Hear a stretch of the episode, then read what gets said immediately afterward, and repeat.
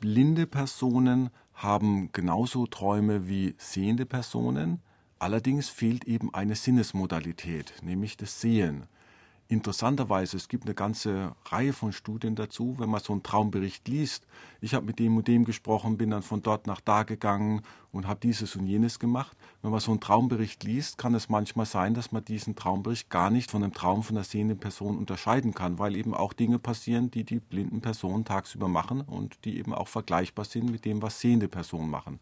Wenn man jetzt natürlich nach Farben fragt oder nach bestimmten Seherlebnissen, dann gibt es Unterschiede. Also die Träume von Blinden sind genauso reich an Sinneseindrücken wie die Träume von Sehenden, ohne eben die Wahrnehmung von visuellen oder Sinnesreizen des Sehens.